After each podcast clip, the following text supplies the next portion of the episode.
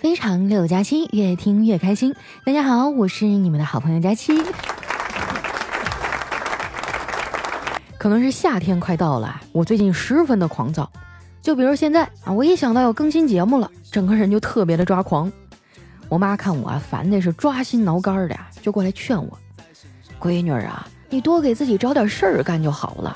这人呢，一忙起来就会忘记烦恼的。”哎，行了行了，妈啊。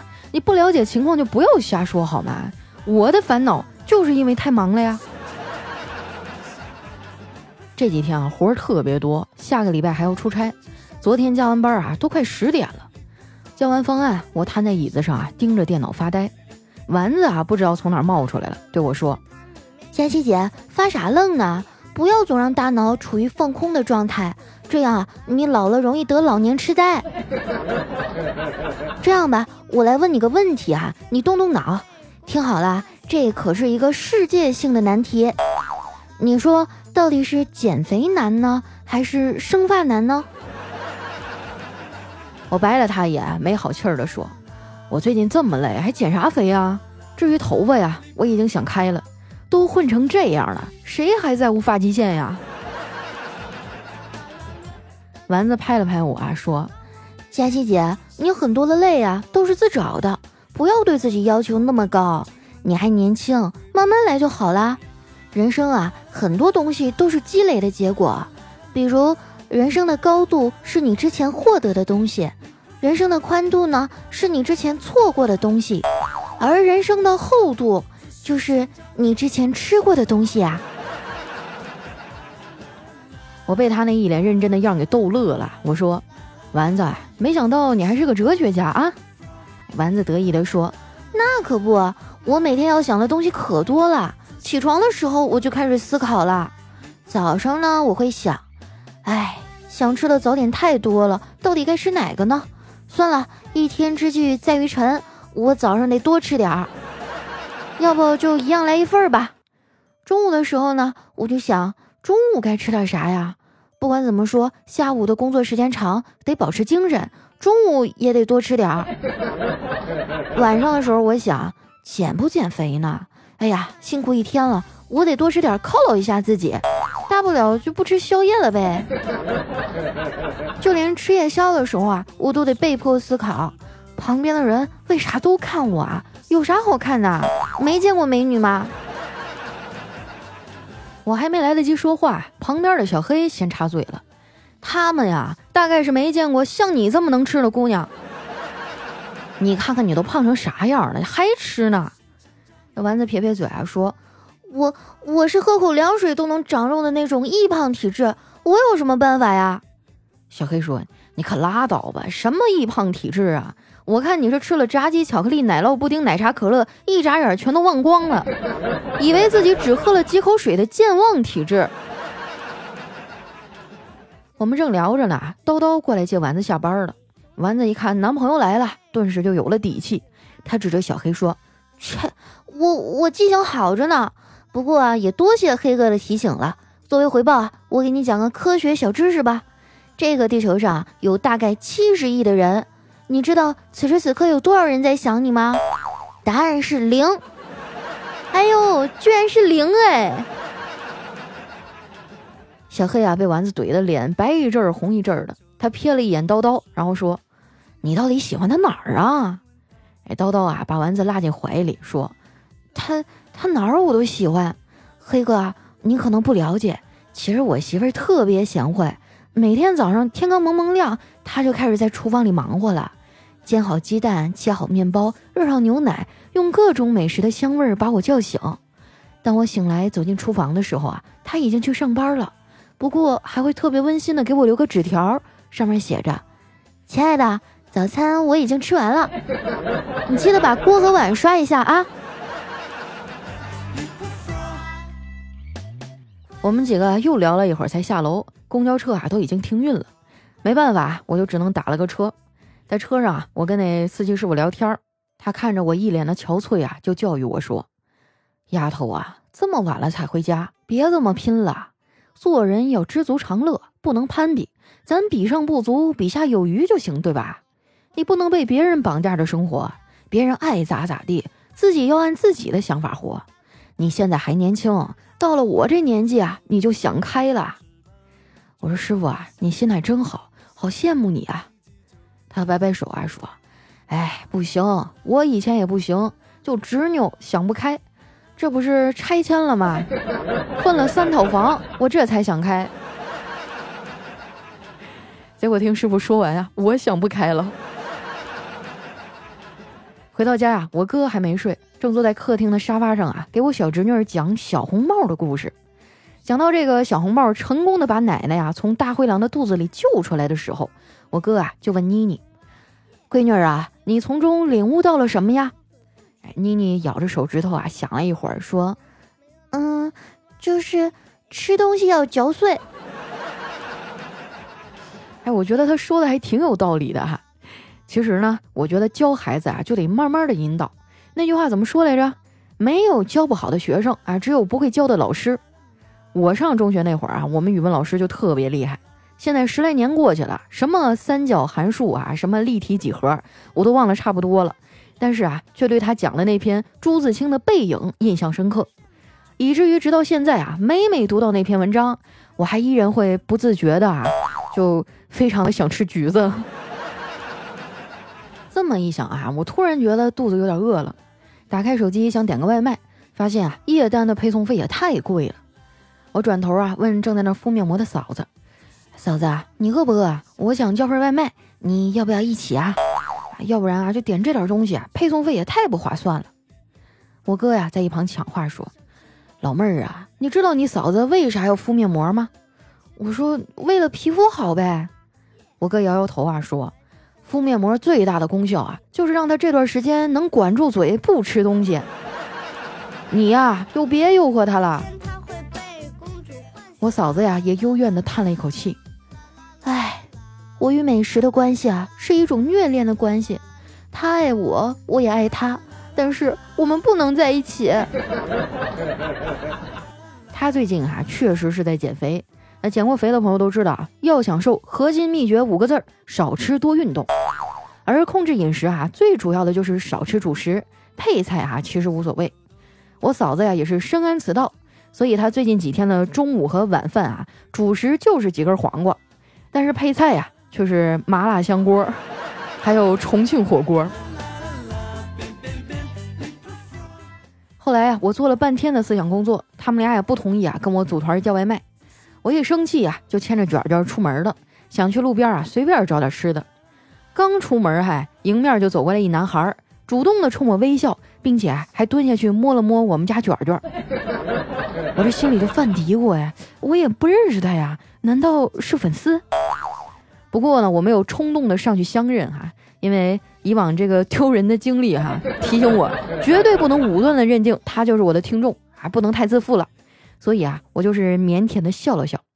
果然，他没有提出啊要跟我合影，而是问我：“好久不见啊，你是不是搬家了？”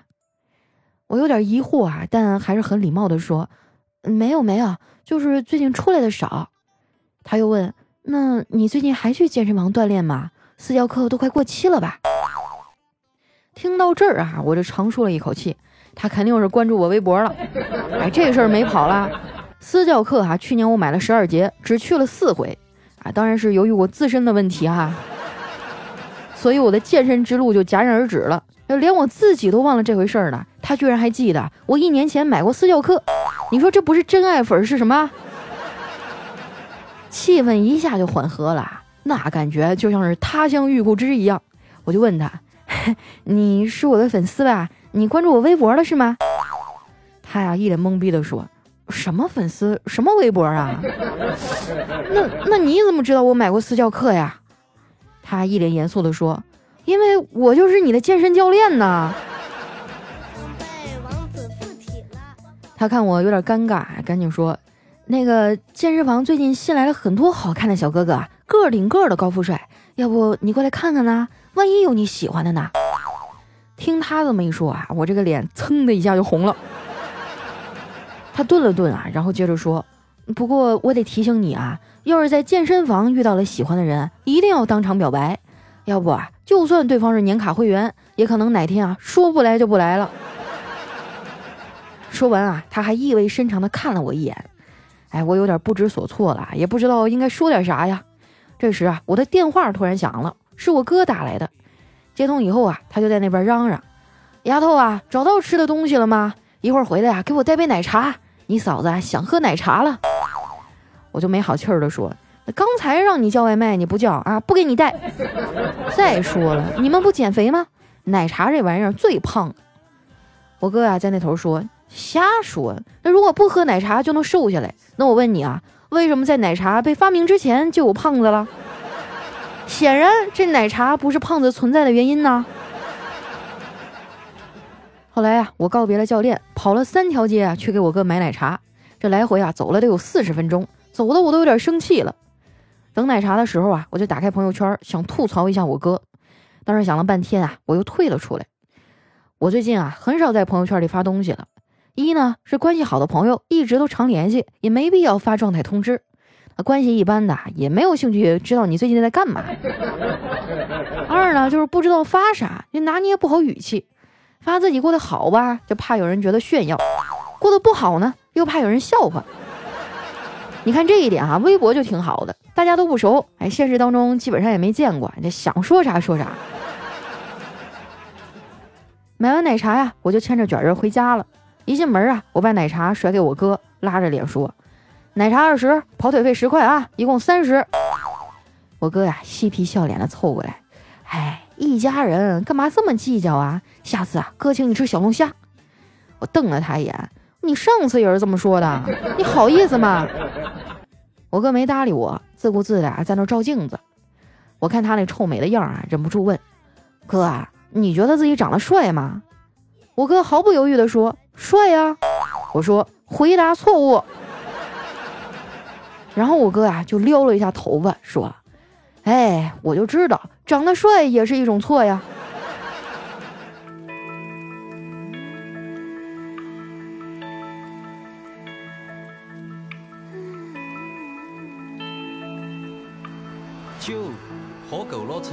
七窍都生烟，摆点龙一段音乐，欢迎回来，这里是喜马拉雅出品的《非常六加七》。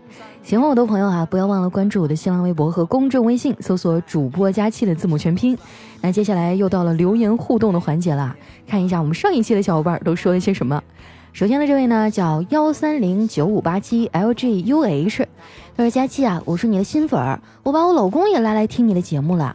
我听到很多粉丝在你节目里撒狗粮。”这不是五二零快到了吗？我也想在你这儿啊，向我老公表个白。老公，我爱你。虽然你是矮穷丑，但是你好欺负呀。希望你这辈子啊，都只能被我欺负。同时啊，也希望佳期快一点找到男朋友。哎呀，可怜你老公啊，估计听到这儿欲哭无泪了吧？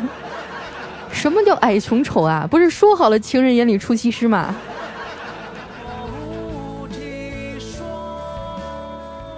下面的叫 U M，呃 A N L O K 哈，他说佳期啊，我已经对一个素未谋面的男生喜欢三个月了，说出来啊，总觉得常人无法理解。我是在微博上偶然看到他的照片的，一开始啊觉得很有眼缘，后来呢就经常去翻，一天啊恨不得进他的微博八十次。我发现啊自己已经不可收拾的喜欢上他了，你说我该怎么办呢？我竟然对一个素未谋面的人产生了好感。他在北京，我在安徽。下半年啊，我就想实习去当乘务员了，异地倒不是什么问题。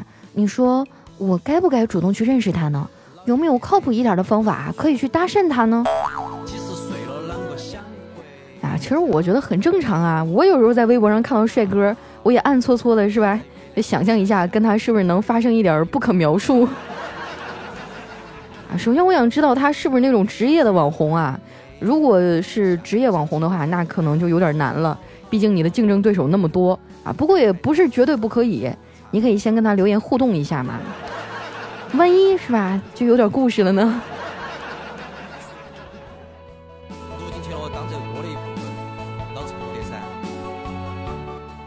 下一位啊，叫咬牙熊，他说半夜啊从火车站拖着疲惫的身躯出来，习惯性的走向广场边上的共享单车，可是连最后一辆车呀都被骑走了。正在这时啊，一对情侣把车停了下来。只见那男的把车还了，扭头就跟姑娘亲了起来。我就当没看见，熟练的扫码开锁上车一条龙。可是就在我上车的一瞬间啊，发现那小子把车座固定在最高的位置，就搞得我这一米八的大个子啊都硌得慌。我只好下车，调好座椅，跨上车，然后啊看着那姑娘和刚一米七的小伙子喊：“快分吧，姑娘！不把前列腺当肉的男人啊，是不会给你幸福的。”然后我就消失在夜幕中啊，这就叫做好事儿不留名。哎呀，这个前列腺的问题我也不好说呀，毕竟从来都没有感受过哈。但是我觉得一个姑娘，如果她坐在这个自行车后座上，还能和这男生有说有笑的啊，那我觉得交警是不是应该罚一下款？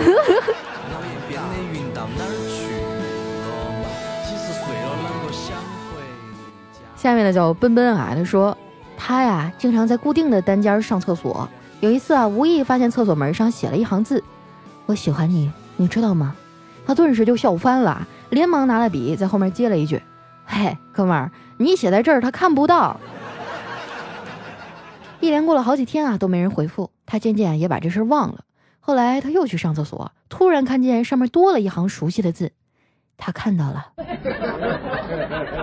哇，这怎么突然觉得有点甜呢？好希望知道一下这个故事的后续啊！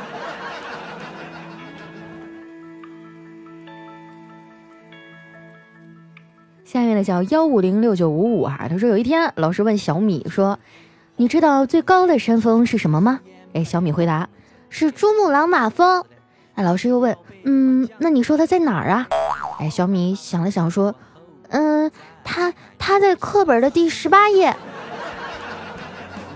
真是个好孩子哈，滚出去！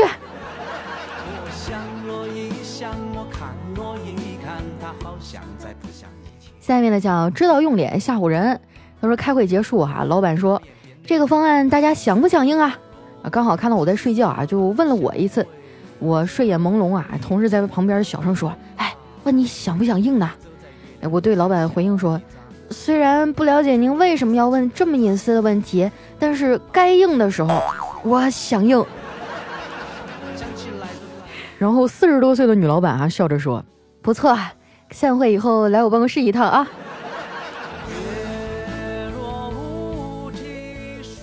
下面的叫豆豆浆，他说关于那方面啊，据说大部分女孩都受不了十二厘米，会觉得疼，个别的八厘米都会疼。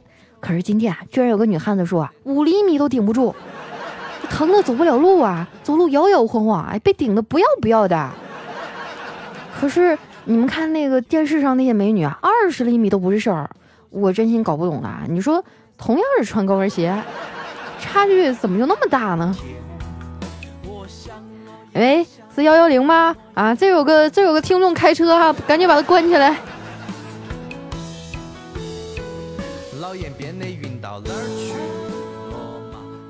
下面呢叫佳期的小可爱，他说记得小时候啊，有一次偷喝了老爸的酒，人都喝醉了，我只记得醒来的时候呢，我被用绳子啊绑在了柱子上。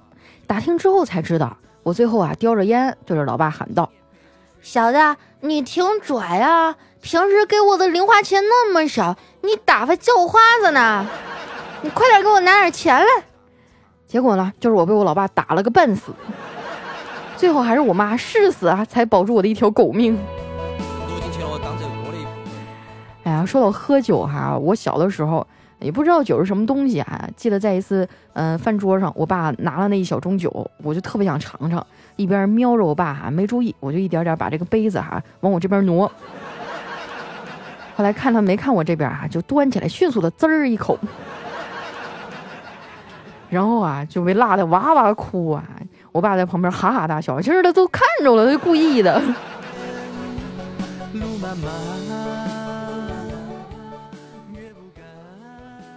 下面呢叫陌生的佳木斯啊，他说猪圈里啊有三头猪，一头肥，一头瘦，还有一头啊不肥不瘦。有一天呢，这个屠夫磨着刀走过来了，哎，肥猪想一定杀瘦猪，光吃饭不长膘。这瘦猪想一定杀肥猪，能卖个好价钱。哎，不肥不瘦的猪想，嘿，怎么也轮不到我。后来呢，这屠夫啊把三头猪都给杀了。临死前啊，这三头猪都很平静，也一致认为屠夫很公平，哎，谁也没吃亏。哎，我怎么觉得这个段子啊，有点像当今的职场呢？有些人哈就在这儿飘忽着哈，总觉得哎，反正我不上不下，混个中游，领导也不会把我怎么样。你要知道啊，公司里是不养闲人的。你觉得那谁做的比你还不好，所以你没什么关系，没准哪一天啊就把你们都开掉了。所以还是要努力啊。下面的叫桃之夭夭幺蛾子，哎，他说二十岁那年啊，我千娇百媚，好多人做媒。表姨啊给我介绍一帅哥，见了一面啊，我挺满意的。隔了几天啊，表姨带我去他家看看。到了他家，我有点激动，见面哈就挽着他的手问。想我了吗？哎，回来以后，我姨就冲我吼：“你看你，一女孩也不知道矜持点儿。那个呀，是他双胞胎的弟弟。”于是我就这样到现在还单着了。弟弟也可以啊，是吧？反正肥水不流外人田嘛。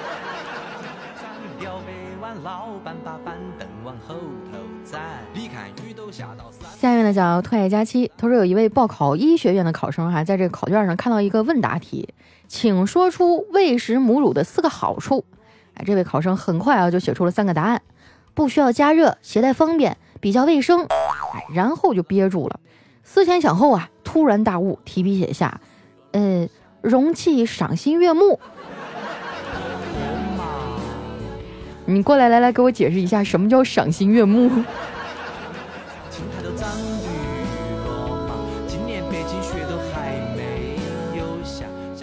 下面的叫你我的益达，他说：“其实你头发越来越秃啊，不用担心，这样你可以慢慢拥有很多好看的假发和帽子呀，还可以省下很多洗发水的钱。而省下的钱呢，同样又可以拿来买很多漂亮的帽子和假发。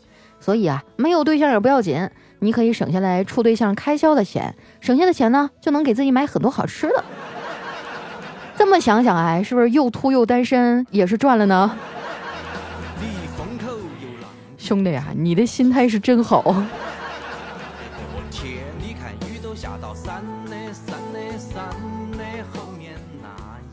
下面呢叫雪晴 Snow 啊，他说和女朋友分手以后啊，我整天借酒浇愁，颓废无比。